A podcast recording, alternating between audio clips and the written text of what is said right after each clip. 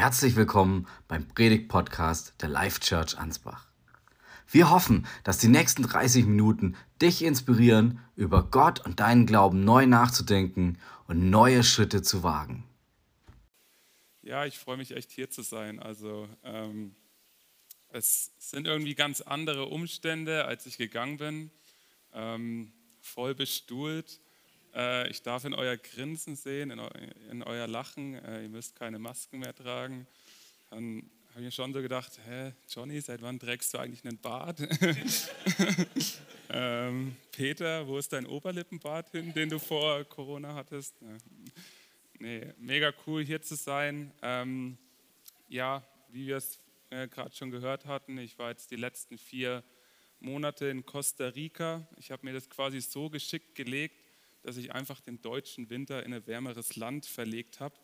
Und ich bin echt dankbar für die, für die Möglichkeit, die ich äh, da hatte, nicht nur um die Kultur und das Land kennenzulernen, ähm, Freundschaften zu schließen und äh, Beziehungen aufzubauen, sondern vielmehr, weil es irgendwie so war, dass ähm, Jesus mir Dinge, die ich eigentlich schon auf die Seite gestellt habe und so gesagt habe, ah, da habe ich jetzt meinen Haken hingesetzt, die hat Jesus irgendwie wieder vorgezogen, so vor mich gestellt und hat dann so nach dem Motto gesagt, hey Tobi, das Thema meiner Beziehung mit dir, da möchte ich dir schon auch gern ein paar andere Dinge dazu sagen. Und das hat Gott halt in vielen Bereichen gemacht. Und als ich dann gefragt wurde, ob ich heute predigen äh, möchte, dann habe ich mir auch irgendwie gedacht, das ist ein cooler, eine coole Möglichkeit, einfach so euch äh, Gottes Prozesse an mir zu zeigen und ähm, ja, die Dinge, die, die er mit mir gerade anstellt sozusagen. Und eben genau über dieses Thema ähm, ja, der Gegenwart äh, Jesu in mir selbst äh, zu reden, also dass Jesus in mir lebt. Ich glaube, es ist wahrscheinlich ein Thema, das oft irgendwie so äh, basic scheint. Also man könnte jetzt so sagen, ja, ist mir doch bewusst, ich weiß doch, dass Jesus in mir lebt. Allerdings für mich war es dann irgendwie in den ja, letzten Monaten ist es viel persönlicher geworden und auch irgendwie greifbarer. Genau. Ich habe zwei Bibelverse zum Anfang mal mitgebracht, die mir in dem Bereich ähm, irgendwie sehr äh, prägsam und wichtig geworden sind. Der erste ist im Galater 2,20. Da schreibt Paulus, Darum lebe nicht mehr ich, sondern Christus lebt in mir. Mein vergängliches Leben auf dieser Erde lebe ich im Glauben an Jesus Christus, den Sohn Gottes, der mich geliebt und sich selbst für mich hinge hingegeben hat. Und in Kolosser 1, Vers 27, da steht, dabei geht es um ein unbegreifliches Wunder, das Gott für alle Menschen auf dieser Erde bereithält. Ihr, die ihr zu Gott gehört, dürft dieses Geheimnis verstehen. Es lautet, Christus lebt in euch und damit habt ihr die feste Hoffnung, dass Gott euch Anteil an seiner Herrlichkeit gibt.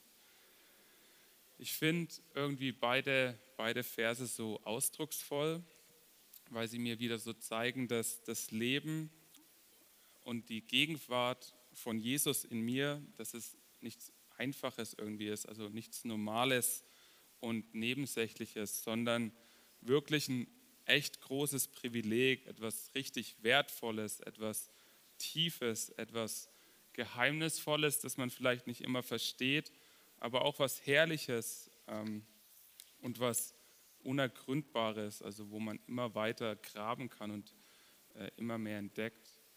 Und ich glaube, die Herrlichkeit und das Besondere, äh, von, der, von dem Paulus da redet, das liegt daran, dass der so große Gott, also der große, allmächtige Gott, den eigentlich doch so kleinen Menschen auswählt, um ihn quasi zum Ort seiner Gegenwart macht und durch uns ähm, quasi anderen Menschen begegnen möchte, einfach dadurch, dass sein Charakter in uns sich entfaltet. Also für mich ist das irgendwie so ein krasses Geschenk, also ein großes Privileg. Um da irgendwie auch persönlich zu werden mit mir, ähm, in dem Bereich ist es mir bewusster geworden, dass Jesus in mir lebt, wirklich jeden Tag, jede Stunde, jede Sekunde und auch jetzt im Moment. Ähm, seine Gegenwart ist in mir und Jesus möchte wirken und wachsen und sein Wesen quasi so aus mich oder aus mir heraus scheinen lassen. Und in demselben Moment ist mir dann auch wieder klar geworden, wie abhängig ich von Jesus bin. Wie Jesus beispielsweise im Johannesevangelium mal sagt, ohne mich könnt ihr nichts tun. Und irgendwie fällt es mir dadurch einfacher, Herausforderungen anzugehen, einfach weil ich weiß, dass Jesus mit mir dabei ist. Und ich glaube, mir war diese Notwendigkeit, also wirklich in Abhängigkeit von Jesus zu leben, die war mir oft irgendwie nicht bewusst. Also ich habe gemerkt, dass es bei mir oft Zeiten gab, in denen ich nur für Jesus gelebt habe. Also was meine ich damit jetzt? Die Betonung, oder ich will das jetzt nicht dieses für Jesus zu leben betonen, weil das ist gut, sondern eher auf dem Ich liegt die Betonung, weil es war ein Ich, das das Leben und die Herausforderungen und auch so die Dienste in der Gemeinde ähm, oft alleine stemmen wollte. Wahrscheinlich wollte ich vielleicht Gott was zurückgeben oder ihm was beweisen, äh, was ich kann. Und ich habe mir dann so gedacht, wahrscheinlich stand Jesus ähm, relativ oft neben mir und hat halt zu mir gesagt, hey, du brauchst mich, äh, mach's doch nicht aus deiner eigenen Kraft, ähm, sondern lass mich deine Kraft sein. Und ich hatte oft dieses falsche Bild von Gott im Kopf, dass er mich angrinst, wenn ich gute Sachen mache, wenn ich meine Dienste mache und dass er dann quasi den Kopf schüttelt, wenn ich mal versag.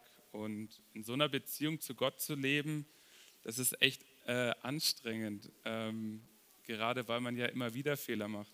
Äh, ich hoffe, ich bin da nicht der Einzige. Dieser Weg, ähm, einfach zu verstehen, dass es Jesus um mich geht und nicht um meinen Dienst. Ähm, ich glaube, der ist noch nicht beendet, aber äh, er zeigt mir ähm, vieles und vieles immer mehr und deutlicher auch. Und jetzt äh, möchte ich kurz von einem, von einem Erlebnis erzählen in Costa Rica, das mir irgendwie tief im Kopf geblieben ist. Und zwar hatten wir montags immer eine Zeit in der Entzugsklinik für Männer. Die haben mit allerhand von Süchten gekämpft. Äh, wir haben dann quasi immer ein Programm vorbereitet am Nachmittag, haben Fußball gespielt, Sport gemacht, haben mit ihnen geredet, ähm, über ihre Sucht geredet, über ihr Leben, aber eben auch kleinere Andachten gehalten und dann, äh, gehalten und dann quasi über unseren Glauben an Jesus geredet. Und an einem Tag hatte ich die Möglichkeit mitzugehen, weil es waren immer unterschiedliche Ministries und ich war im Altersheim und habe da gedient am Donnerstag und nicht am Montag. Aber ich hatte dann einmal die Möglichkeit mitzugehen, war an dem Tag aber irgendwie ein bisschen emotional gestresst ähm, und hatte irgendwie auch keine Kraft und Lust, da mitzugehen. Und was ich dann erlebt habe, war, dass ich Gott wirklich im Gebet suchen konnte und meinen ganzen Frust bei ihm abladen konnte. Ich habe dann auch bewusst gebetet, dass ich jetzt einfach nicht die Kraft habe, den Männern in der Klinik zu begegnen und mit ihnen über meinen Glauben zu reden. Und ich habe dann erlebt, wie Gott mich mit Kraft ausgerüstet hat. Und ich hatte Frieden über den Nachmittag, weil ich wusste, Gott hat es in der Hand. Und ich bin echt so dankbar. Es ist, scheint nur eine kleine Entscheidung gewesen zu sein, aber ich bin so dankbar, dass ich in der Situation zu Gott gekommen bin, weil ich dann gemerkt habe, dass Gott wirklich führt die Gespräche und die Zeit. Und ich habe dort einen Mann getroffen, der hieß Alan. Und was mich hier oder was mein Herz dort echt berührt hat, war, wie er auf das Evangelium von Jesus reagiert hat. Weil in seinem Leben hat er oft den Eindruck empfangen, dass er vor Gott immer besser werden müsste. Also erst wenn er zu einem bestimmten Grad gut war, dann konnte Gott ihn akzeptieren. Und ihn dann quasi mit der frohen Botschaft von Jesus zu begegnen, ihm zu sagen, dass für alle seine Fehler und Vergehen schon eine Lösung zur Verfügung steht, ihm zu sagen, dass durch Jesu Leben, Tod und Auferstehung Vergebung seiner ganzen Vergehen angeboten wird, dass er ewiges Leben bekommt und in einer Beziehung mit diesem Jesus leben darf. Und dass Jesus gerade nicht für die Menschen gekommen ist, die alles richtig machen, weil die gibt es leider nicht, sondern eben genau für die Menschen mit Fehlern und mit zerbrochenen Leben. Und ihm dann einfach zu zeigen, dass es ein Geschenk ist, das Gott anbietet und das er annehmen kann und im Glauben ergreifen kann. Das hat Alan unfassbar berührt und am Ende hat er sein Leben dann auch Jesus gegeben. Und das war nur so ein kleines Beispiel, wo ich gemerkt habe, Gott führt mich und wirkt durch mich, auch wenn ich mich selber irgendwie nicht dazu in der Lage fühle oder wenn ich merke, dass ich schwach bin. Und ich bin echt auch dankbar für jeden, der seine Zeit und seine Stärken und auch vielleicht seinen Besitz für Gott einsetzt. Ähm, egal, ob du Techniker bist, äh, Ranger, Lobpreiser, Barista, also im Kaffeedienst, Pastor, Kleingruppenleiter, Kinderstundenmitarbeiter oder wenn du das Abendmahl vorbereitest. Und auch wenn es gar nicht so geistlich ausschaut, also auch wenn du im Putzdienst dabei bist oder Mörtel am Baueinsatz rausklopfst, ähm, all diese Dinge darfst du für Gott tun. Aber es ist, glaube ich, so wichtig, dass wir uns bewusst werden, dass nicht wir diese Kraft sind, sondern der lebendige Gott in uns. Und vielleicht kommt dir jetzt dieser Gedanke auf, warum muss ich als Mensch überhaupt mit Jesus leben? Und vielleicht hast du dir auch schon diese Frage nach dem Wieso gestellt, die dir in den Kopf kommt, wenn du dich so umschaust und beobachtest, wie Menschen miteinander umgehen, wie sie sich behandeln. Also Gewalt, Betrug, Hass, Egoismus. Das sieht man ja irgendwie sowohl im großen Weltgeschehen, aber auch irgendwie in den kleinen Alltagsdingen. Und dann kann ja oft die Frage kommen, wieso behandeln sich Menschen oft so böse? Und dann kann man ja wahrscheinlich gleich einfach so sagen, ja, wird wahrscheinlich immer schon so gewesen sein. Aber einen Gegensatz dazu finden wir in der Bibel. Und zwar, wenn wir an den Anfang der Bibel gehen, wenn wir ins erste Buch Mose schauen, dann lesen wir von den ersten beiden Menschen, von Adam und Eva, die von Gott geschaffen wurden, in seinem Ebenbild sogar, also Gott ähnlich, perfekt, und dann quasi in einen Garten gesetzt wurden, in den Garten Eden. Und ich weiß nicht, wer von euch Herr der Ringe schaut, ähm, aber es gibt ganz am Anfang eine Szene von den Hobbits im Auenland. Und ich habe mir dann immer gedacht, diese grüne Natur, äh, die Menschen, die sich gegenseitig lieb haben, äh, die froh sind, Freude zeigen, es gibt gutes Essen, es ist entspannt, es ist irgendwie einfach perfekt. Und manchmal denke ich so, ja, so muss es wahrscheinlich im Garten Eden auch gewesen sein. Adam und Eva wurden in dieses Paradies gesetzt und hatten einfach alles, was, was Gott erschaffen hat. Also Tiere, Pflanzen, die glücklichste Ehe. Ähm, für die Franken unter uns, sie hatten Arbeit und die hat ihnen sogar Spaß gemacht. Ähm, einfach weil sie in diese perfekte Umgebung gesetzt wurden. Aber am wichtigsten, sie lebten in enger Gemeinschaft mit Gott. Und was ich da immer betonen will, es ist nie so, dass Gott irgendwie schweren Herzens so entscheidet, dass er den Menschen erschafft und mit ihm lebt, sondern es ist wirklich sein größter Wunsch, mit uns Menschen zu leben, mit dir und mit mir. Und wir lesen sogar davon, dass Gott im, im Garten wandelt. Also was für ein Privileg, echt so nah zu Gott zu leben. Und ich glaube, es ist unfassbar wichtig und auch kein kleines Detail. Denn dazu ist der Mensch auch geschaffen worden, um eben mit Gott zu leben, in einer engen Beziehung mit ihm. Es sind einfach irgendwie zwei untrennbare Dinge. Man kann es auch so sehen, wir sind das Auto und Gott ist quasi das Benzin, das ohne dieses Benzin funktioniert das Auto nicht. Oder wir die Öllampe, Jesus das Öl. Ohne das Öl brennt die Lampe nicht. Der Mensch, der braucht Jesus. Und wenn man dieses Bild von Adam und Eva sieht, dann ist es ja irgendwie so ein unerreichbar fernes Ideal, weil es oft komplett dem entgegensteht, wie es vielleicht auf der Welt so abgeht. Und vielleicht fragst du dich dann, wie kann es dazu kommen, dass wir nicht mehr in diesem Ideal leben? Wenn wir weiter in der Bibel lesen, dann sehen wir, dass die Beziehung zwischen dem Mensch und Gott gebrochen wurde. Adam und Eva, die hatten eine Bestimmung im Garten Eden, nämlich dass sie die Herrlichkeit Gottes widerspiegeln sollten. Also quasi umschrieben, sie sollten Gottes Charakter durch ihr Leben ausdrücken. Und dadurch, dass der Mensch perfekt geschaffen wurde, haben sie im Garten Eden ihr Leben oder sie haben die Herrlichkeit Gott oder den Charakter Gottes in der bestmöglichsten Art wiedergespiegelt. Also sie waren nicht eifersüchtig aufeinander, nicht zornig, nicht selbstsüchtig, streitsüchtig, sondern liebend zueinander, friedlich.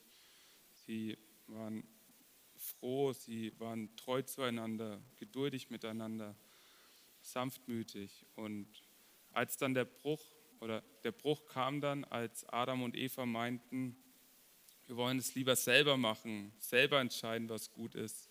Und dadurch sind sie einem Gebot Gottes ungehorsam geworden und haben ihren eigenen Willen getan. Und dadurch ist dann diese Beziehung zwischen dem Mensch und Gott quasi verloren gegangen. Und seit diesem Tag ist jeder Mensch nicht mehr in dem Startpunkt, in dem er eigentlich sein sollte, sondern er ist eben getrennt von Gott und auch im Wesen irgendwie komplett anders als das, was er vorher war, irgendwie verkehrt. Durch, äh, die Bibel nennt es die innewohnende Sünde. Kann man sich jetzt auch nicht so viel vorstellen. Ähm, Sünde ist ja ein Wort, das vielleicht auch schwer zu verstehen ist, aber umschrieben meint Sünde eher so das Ziel zu verfehlen. Und das Ziel des Menschen ist, gesagt, die Herrlichkeit Gottes zu äh, verkörpern. Und eben durch diese Trennung von Gott ist es im Herzen vom Menschen so, dass anstatt Liebe oft Bitterkeit und Hass ist, anstatt Nächstenliebe Egoismus und allgemein der Mensch in seinem Wesen und dann eben in seinen Taten und Gedanken auch irgendwie korruptiert ist.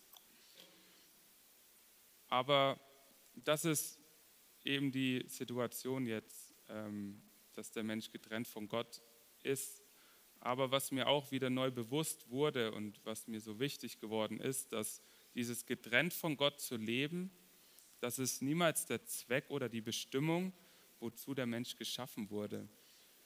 Und genau deswegen hat Gott ja auch diese Lösung bereitet, die in Jesus ist. Also genau das, was ich vorhin äh, beschrieben habe, was wir Ellen aus der Entzugs, äh, Entzugsklinik erzählt haben, dass eben durch Jesus diese Beziehung wieder hergestellt wurde.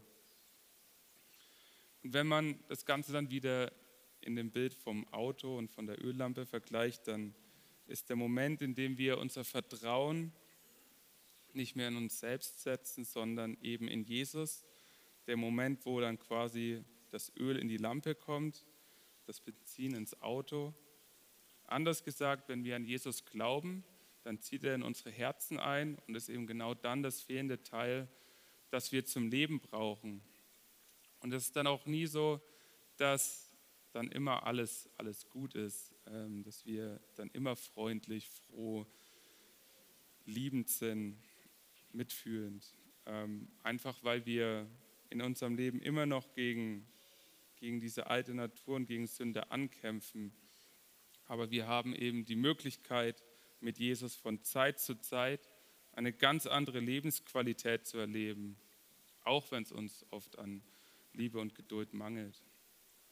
Ich glaube, wenn wir uns bewusst werden, wie der Mensch geschaffen ist und wozu der Mensch geschaffen ist, dann verstehen wir wahrscheinlich die Notwendigkeit davon, nicht aus eigener Kraft zu leben, sondern Jesus wirklich durch uns wirken zu lassen und auch bewusst die Zeit mit ihm zu suchen.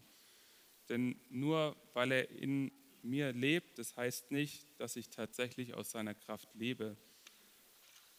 Ich denke, man hat oft die Entscheidung, ob man äh, das Christsein auf eigene Faust lebt oder ob ich Jesus in mir und durch mich legen, äh, leben lasse. Also ich bin im Endeffekt immer nur diese Hülle, das Äußere und Jesus ist die Fülle in mir, die dann aus mir heraus lebt. Ich habe mal einen interessanten Satz gehört, der unsichtbare Gott macht sich selbst sichtbar durch uns.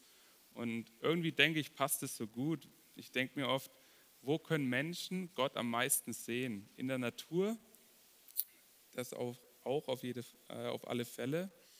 Aber ich glaube, viele ähm, ja, beziehen die Natur gar nicht zu Gott, ähm, weil es mittlerweile viele andere Erklärungswege zur Entstehung der Erde gibt. Ähm, in der Bibel, das auch auf alle Fälle, da kann man Gott am unverfälschten kennenlernen.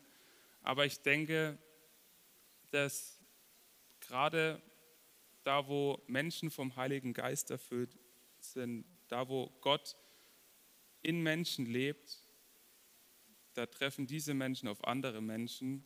Und das sind dann die Momente, in denen Gott sich anderen Menschen durch uns zeigen möchte. Und wie geht das? Einfach indem wir ihn in uns und quasi durch uns leben lassen und uns von ihm verändern lassen. Johannes 15, Vers 5 sagt, wer mit mir verbunden bleibt, so wie ich mit ihm, der trägt viel Frucht, denn ohne mich könnt ihr nichts ausrichten. Ich weiß nicht, wie es dir jetzt geht, wie viel du mit unter oder wie viel du unter mit Jesus verbunden bleiben, wie, was du dir darunter vorstellen kannst oder wie viel. In Johannes 21, da gibt es ein interessantes Gespräch zwischen Jesus und Petrus. Ähm, es ist quasi ein Gespräch nach der Auferstehung von Jesus, als Petrus äh, ihn dann wieder sieht. Da geht's los. Nachdem sie an diesem Morgen miteinander gegessen hatten, fragte Jesus Simon, Simon, Sohn, du Sohn von Johannes, liebst du mich mehr als alle anderen hier? Ja, Herr, antwortete ihm Petrus, du weißt doch, dass ich dich lieb habe. Dann sorge für meine Lämmer, sagte Jesus. Jesus wiederholte seine Frage, Simon, Sohn des Johannes, liebst du mich? Ja, Herr, du weißt doch, dass ich dich lieb habe, antwortete Petrus noch einmal. Da sagte Jesus zu ihm, dann hüte meine Schafe. Und ein drittes Mal fragte Jesus, Simon, Sohn des Johannes, hast du mich wirklich lieb? Jetzt wurde Petrus traurig, weil Jesus ihn zum dritten Mal die Frage stellte. Deshalb antwortete er, Herr, du weißt alles. Du weißt doch auch, wie sehr ich dich lieb habe. Darauf sagte Jesus, dann sorge für meine Schafe.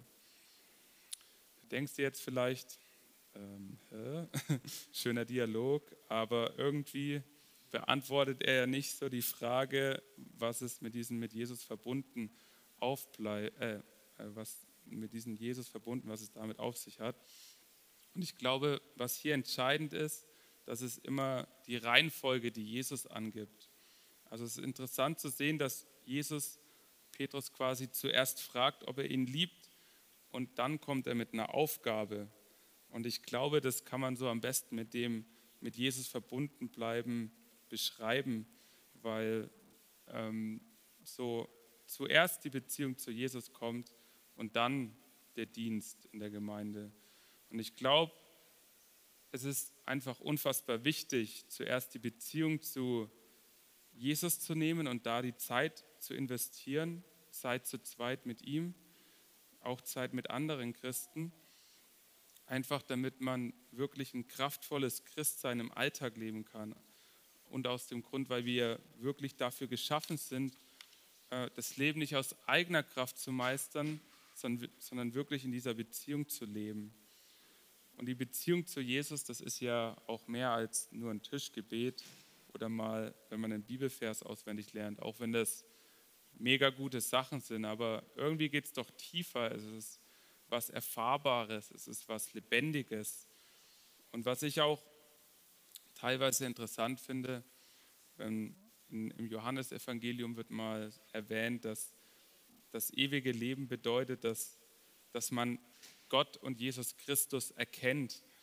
Und das Spannende hierbei ist irgendwie, dass die Bibel beim Sex von Adam und Eva ebenfalls von Erkennen redet.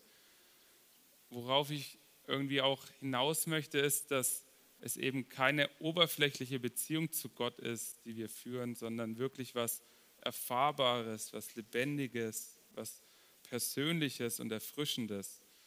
Das ewige neue Leben, das wir durch Jesus bekommen, ist auf der einen Seite klar die Perspektive, ewig mit Gott zu leben, allerdings auch eine ganz neue Lebensqualität, weil wir eben diese Beziehung zum Schöpfer, zu Gott erleben dürfen, weil Jesus in uns lebt und anderen Menschen sich durch uns offenbaren möchte. Und zwei Psalme dazu habe ich auch noch. Im Psalm 34, Vers 9 steht, schmeckt und seht, wie freundlich der Herr ist, wohl dem, der auf ihn traut. Und im Psalm 73, 28, ich darf dir immer nahe sein, das ist mein ganzes Glück. Dir vertraue ich, Herr mein Gott, von deinen großen Taten will ich allen erzählen. Ich war die Woche äh, hier im Baueinsatz ähm, und es war die Tage echt heiß. Also ich glaube, das hat man nicht nur gemerkt, wenn man auf dem Baueinsatz war. Und ich habe aber gemerkt, man vergisst oft das Trinken. Und ich weiß nicht, ob du diesen Moment kennst, wenn du echt viel gearbeitet hast oder echt äh, ja, einfach einen anstrengenden Tag hast, es mega heiß ist und du dann zum Kühlschrank gehst und dir dann einfach so ein kaltes Getränk nimmst.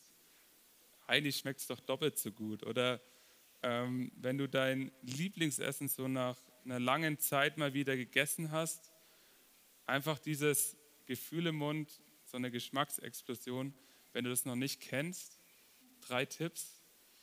Die Christa macht echt gute Gernknödel. Äh, bei der anderen Christa gibt es gutes Raclette und die, die Manu Bartel, die macht echt gutes Semmelknödel. Nee. Was mir wichtig ist, ist dieses Schmecken, dass das wirklich ein gutes Bild ist für das, was wir bei Gott erleben dürfen. Wir dürfen unsere Beziehung zu Gott wirklich tief leben und genießen. Und wenn wir da tiefer wachsen, dann wird es auch angenehmer, Christsein zu leben, weil wir aus einer tiefen Beziehung zu Gott leben und quasi von Gott so angeschoben werden. Francis Chan, ein Pastor, hat einmal gesagt, ich habe diese einmalige Beziehung zu Gott, die so viel besser ist als das Leben an sich, so fabelhaft und wunderbar, dass wenn alles in meinem Leben wegfallen würde, ich immer noch zufrieden wäre. Und ich glaube, die Perspektive, die er hier beschreibt, die ist auch nicht immer leicht, so diese Schönheit, die man in der Beziehung zu Gott hat, zu erkennen. Aber irgendwie habe ich doch den festen Glauben, dass man Gott immer besser schmecken kann, also erleben kann. Von der Ober Oberflächlichkeit quasi hin zur vertrauten Intimität. Wie sich ein Puzzle durch einzelne Teile immer mehr zu einem wunderschönen Bild zusammenfügt, so kann ich auch Gott täglich tiefer kennenlernen und erkennen, wie gut er ist. Seine Liebe verstehen und meine Augen werden von Tag zu Tag für seine Schönheit geöffnet. Ich bin echt überzeugt, dass dieses äh, Sehen und Schmecken wirklich mehr ist, als nur über Gott zu wissen, sondern schon einfach, wie diese Worte eben sagen. Es ist wirklich was zu genießen, die Beziehung, die wir haben. Und jetzt, wo wir wissen, dass Jesus in uns lebt, dann ist es auch wichtig zu verstehen, dass Jesus uns ausrüsten möchte für unser Leben. Und vielleicht denkst du dir manchmal so, ach hätte ich doch mehr Liebe für die Menschen oder mehr Geduld, mehr Freundlichkeit, was auch immer. Und die Frage ist immer so, wo suchen wir nach den Dingen? Probieren wir sie aus eigener Kraft selbst zu produzieren oder zapfen wir irgendwo anders an? Und die Antwort ist, dass wir mit Jesus eine immerwährende Quelle haben, aus der wir schöpfen dürfen. Davon lesen wir beispielsweise auch im Galaterbrief. Ähm, dagegen bringt der Geist Gottes in unserem Leben nur Gutes hervor.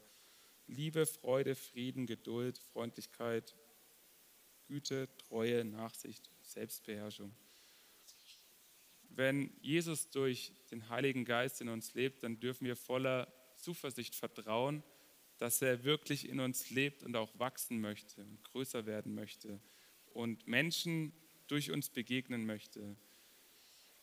Und ich glaube, deswegen ist es auch so wichtig, persönliche Zeiten mit Jesus einzuplanen, weil wir, gerade wenn wir in diesen Zeiten Jesus kennenlernen und besser verstehen, wer er ist, wie er liebt, wie geht er mit Menschen um, wie ist er? In dem gleichen Moment, in dieser Beziehung werden wir dann auch in sein Wesen verwandelt und er wird größer. Wenn man in die Bibel schaut, dann sieht man, dass die Gegenwart Gottes oft unterschiedlich ist. Also zuerst lebt Gott äh, quasi im Garten Eden, dann nach der Trennung in der Stiftshütte, in der Wüste und dann im Tempel. Und jetzt ist es ganz anders, weil jetzt ist die, Gott, äh, die Gegenwart Gottes in uns und Gott lebt in uns und möchte uns quasi als seinen Tempel benutzen. Wir sind der Tempel Gottes, in dem er lebt und in dem er seine Herrlichkeit und sein Wesen ausbreiten möchte und Menschen zeigen möchte, wie er ist. Wenn wir im Tempel sind, wenn wir Gottes Tempel sind, äh, der Platz quasi, in dem er lebt, äh, dann wird er durch uns, durch uns leben und auch wirklich unseren Kern verändern, unsere Gedanken, unsere Motivationen, unser Herz. Und dadurch, dass wir vom Inneren verändert werden, werden wir dann auch ins Äußere, in unseren, in unseren Taten verändert. Paulus bezeichnet uns einmal als Brief Gottes, also der gelesen wird. Und wenn Menschen quasi auf uns schauen, dann ist halt immer so die Frage, können sie darin Gottes Wesen sehen? Ein Lied, das mir in letzter Zeit vermehrt im Ohr liegt, beschreibt im Refrain das Ganze nochmal ganz schön. Ich probiere es zu singen. Oh, Christ be magnified from the altar of my life. Christ be magnified in me. Auf Deutsch. Jesus soll größer werden in meinem Leben, in allen Bereichen sollen Menschen Jesus sehen, ob es der Umgang mit meinen Kollegen auf der Arbeit ist, da soll Jesus ihnen durch mich begegnen. Ob es der Umgang mit meinen Freunden ist, da soll Jesus ihnen durch mich begegnen. Ob es in der Zukunft äh, der Umgang mit meiner Frau und mit meinen Kindern ist, da soll Jesus ihnen durch mich begegnen.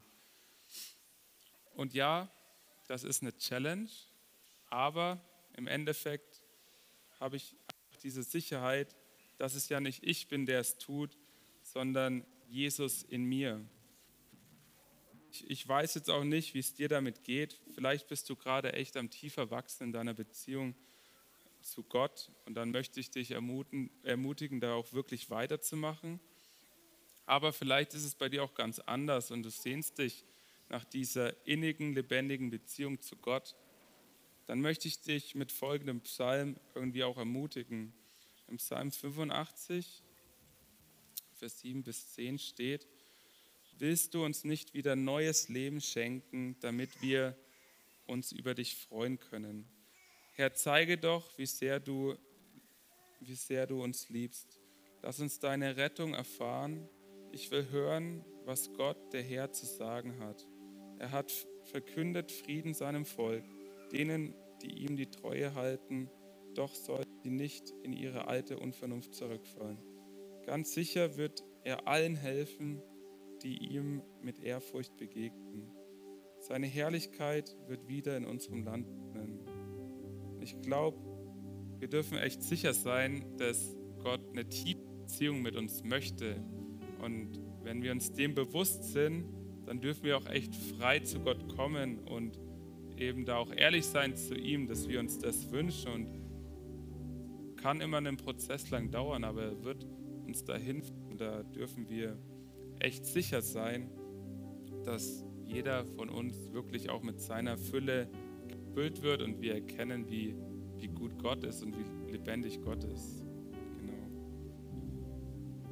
Herr Jesus, ich danke dir, dass du lebst, dass du in uns lebst, dass wir dieses große Privileg haben, dass du uns benutzen möchtest, um dein Wesen und jeden Menschen zu zeigen, der dich noch nicht kennt. Und ich bete, dass du uns da wirklich die Herzen aufmachst und uns veränderst und immer wieder ja, zurück zu dir schickst und uns erkennen lässt, boah, wir schaffen es nicht aus eigener Kraft, sondern du bist derjenige, der in uns wirklich lebt. Lass uns wirklich in diese Beziehung zu dir, Herr. Lass uns erkennen, wie gut du bist und lass uns wirklich leben der, der Anbetung und des Lobpreises führen das aus einem echten kommt, Jesus. Danke, Herr, dass du in mir lebst, dass du in uns lebst, Jesus. So ein großes Privileg, Herr. Danke in deinem Namen, Jesus. Amen. Toll, dass du beim Thema mit dabei warst. Wir hoffen, es hat dich inspiriert. Möchtest du weitere Informationen zum Thema oder zu uns als Kirche, dann geh doch einfach auf unsere Internetseite und schreib uns eine Nachricht. Oder noch besser, komm einfach am nächsten Sonntag um 10 Uhr in der Türkenstraße 18 in Ansbach vorbei und sei live mit beim Gottesdienst. Wir würden uns freuen, dich kennenzulernen.